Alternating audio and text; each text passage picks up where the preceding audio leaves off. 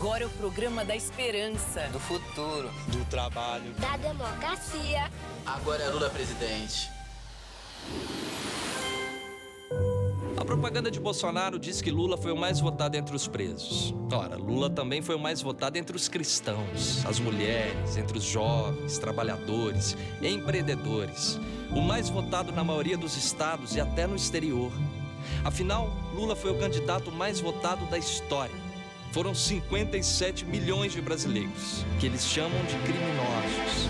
Lula é o mais votado pelos criminosos quem tem amizade com criminosos é Bolsonaro, que sempre andou com milicianos, assassinos e hoje está ajudando a armar o crime organizado. Como é que uma pessoa se diz honesto ligada à milícia do Rio de Janeiro? O cara que compra 51 imóveis aí a dinheiro vivo, né? Não tem outra palavra a não ser lavagem de dinheiro, né? Rachadinha. Ele que fala que o Lula é ladrão, mas ladrão é ele e a família dele. Você já deve ter recebido pelo zap muitas fake news de Bolsonaro contra Lula. Ele abusa da fé dos brasileiros com mentiras sobre fechar as igrejas, ideologia de gênero, sobre defender o aborto e absurdos como esse dos banheiros unissex nas escolas. As mentiras de Bolsonaro têm um único objetivo: desviar a atenção dos reais problemas do nosso país por conta do seu governo desastroso, como a fome, inflação alta, desemprego, desmontes na educação e na saúde, desmatamento e tantos outros. Foi com mentiras e fake news que Bolsonaro se elegeu em 2018. Assim, ele conduziu também todo o seu governo. E agora, ele tenta enganar o povo mais uma vez nessa eleição. Não é à toa que ele já foi condenado na justiça por mais de 30 fake news só nessa campanha. Fake news faz parte da nossa vida? Ainda bem que o brasileiro não acredita mais em Bolsonaro. E toda vez que ele abre a boca, ele destila ódio, prega arma, guerra. Não pode ser de Deus. Continue atento, porque ainda vem muita mentira por aí. Mas a verdade vai vencer.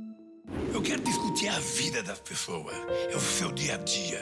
Eu quero discutir é quem vai gerar emprego, como pagar salário, como aumentar salário, como levar comida na mesa das pessoas três vezes por dia, quatro vezes por dia, como garantir que a pessoa tenha acesso à cultura, ao lazer.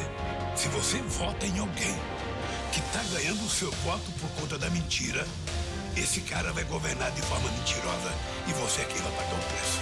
Eu quero ganhar uma eleição olhando no seu olho olhando no olho como eu estou olhando, dizendo: eu vou ser presidente para cuidar de vocês, para cuidar da família, para cuidar da comunidade, para cuidar do povo brasileiro.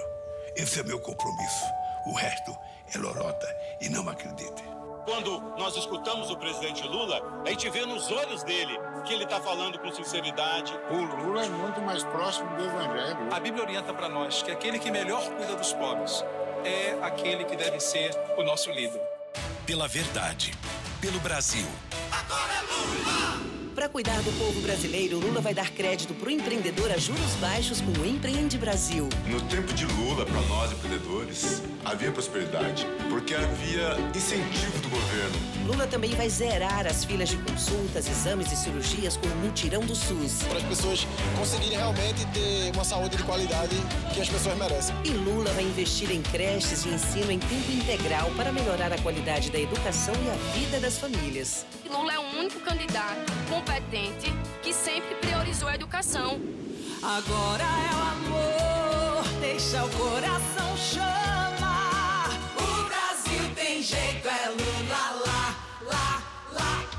O Brasil precisa de algo mais do que um presidente da República. O Brasil precisa de alguém que goste do povo brasileiro. E vamos junto agora é Lula lá. Quero de novo ser feliz. Quero mudar o meu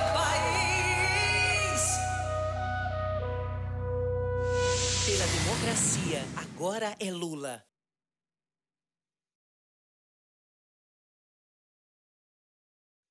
Alguém já viu alguém, alguém pedindo um pão na porta ali na, na, no caixa da padaria? Você não vê, pô. Mentira. 33 milhões de pessoas passam fome no país. A economia está bombando. Mentira. A inflação dos alimentos está sufocando as famílias. O Brasil está dando certo. Mentira. Há quatro anos o salário não tem aumento real e quase 80% das famílias estão endividadas. A verdade é uma só. O Brasil não aguenta mais Bolsonaro.